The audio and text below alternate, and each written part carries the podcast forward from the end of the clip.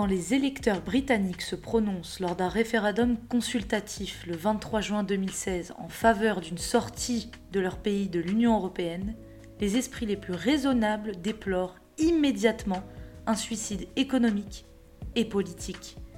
C'est un saut dans l'inconnu, car personne ne sait comment défaire une alliance qui repose sur des milliers d'accords, de traités et lois.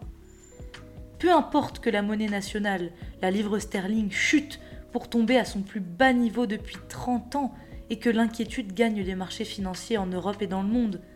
Pour les Brexiters, il n'y a pas à s'en faire, le peuple a parlé et l'avenir s'annonce radieux dès que le Royaume-Uni aura quitté l'Union européenne.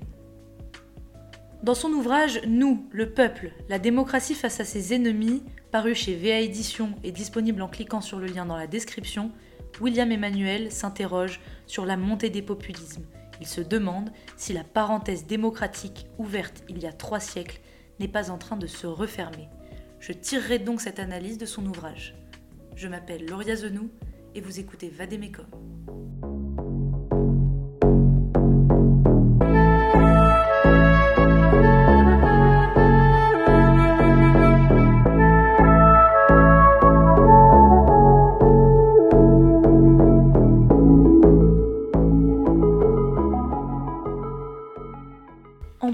4 ans, les négociations n'avancent pas. Le gouvernement britannique parvient à un accord avec Bruxelles, mais craque de toutes parts, avec plusieurs démissions de ministres et une fronde parmi les députés.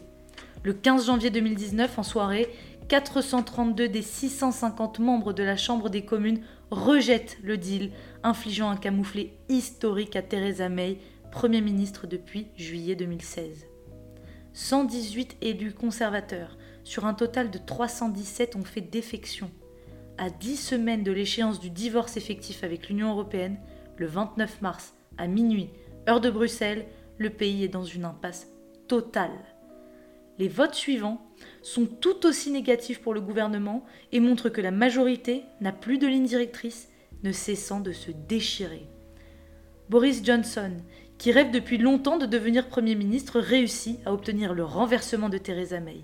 Il se fait élire chef du Parti conservateur le 23 juillet et il rentre au 10 Downing Street le lendemain et promet que son pays sortira de l'Union européenne le 31 octobre. Pointe à la ligne, je cite. Il multiplie les provocations à l'égard de l'Europe, allant jusqu'à menacer de ne pas payer la facture du divorce de 39 milliards de livres sterling, qui correspondent environ à 43 milliards d'euros. Les Britanniques qui ont toujours été considérés comme des gens pragmatiques, vont-ils enfin prendre conscience qu'ils ont commis une erreur et qu'ils ont voté contre leurs intérêts les plus élémentaires lors du référendum?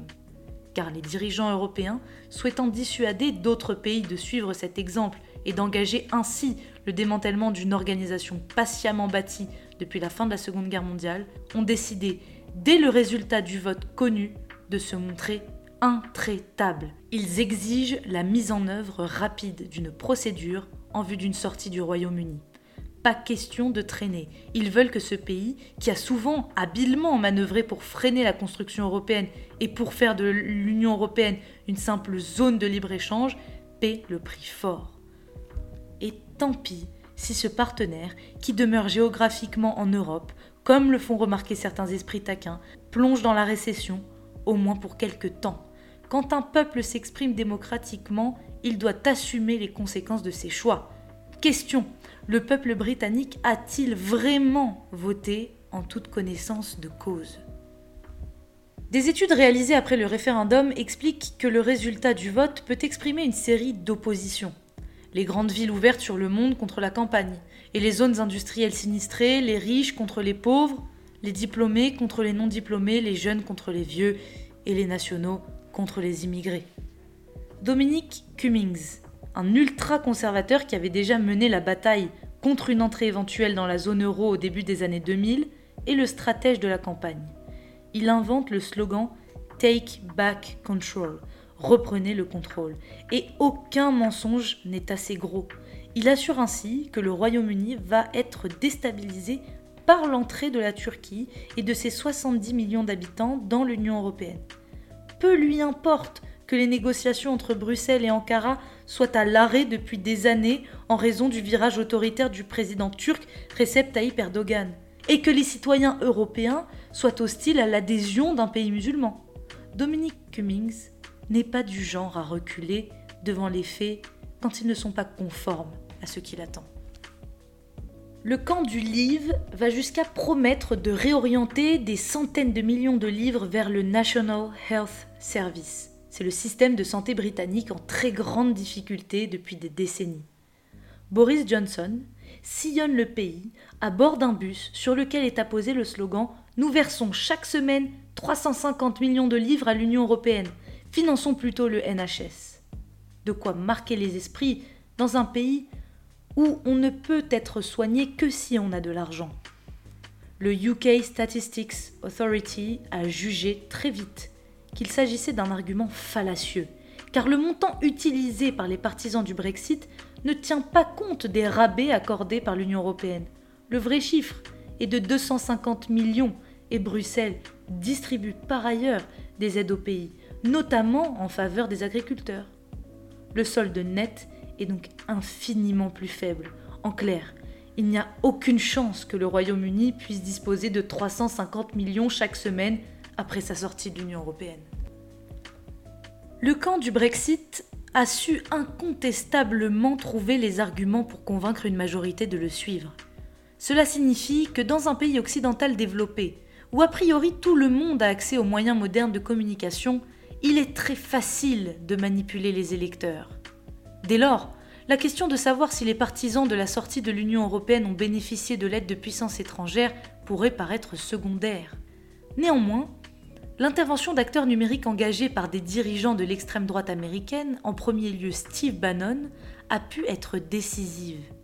La société technologique britannique Cambridge Analytica, qui a travaillé pour la campagne de Donald Trump, compte une filiale, Aggregate IQ qui a utilisé les outils numériques pour manipuler une partie de l'électorat. Pour Christopher Wiley, ancien directeur de recherche chez Cambridge Analytica, sans Aggregate IQ, le camp du livre n'aurait pas pu gagner le référendum qui s'est joué à moins de 2% des votes. Or, 40% du budget de Vote Leave est allé à Aggregate IQ. Si vous ciblez un petit nombre spécifique de personnes, avec des milliards de publicités, cela peut suffire à gagner suffisamment d'électeurs. La saga du Brexit confirme qu'il est plus facile qu'on croit de manipuler un peuple entier, mais qu'il faut des dirigeants qualifiés ou déterminés pour gérer les conséquences d'une révolution. César, dans la Rome antique, ou Lénine dans la Russie du début du XXe siècle, savaient exactement ce qu'ils faisaient en attisant les tensions. Après la chute de leurs adversaires, ils étaient prêts à mettre en œuvre leur plan les promoteurs du Brexit n'étaient que des apprentis sorciers, sans envergure, qui ne pensaient qu'à défendre leurs privilèges sans se soucier de proposer un projet au peuple qu'ils ont abusé. À peine nommé Premier ministre, Boris Johnson a eu pour principale préoccupation de contraindre la Chambre des communes, pourtant contrôlée par son parti, pour faire avaliser une rupture brutale avec l'Union européenne. Conséquence, il a été mis en minorité à six reprises en moins de deux semaines et a perdu sa majorité absolue.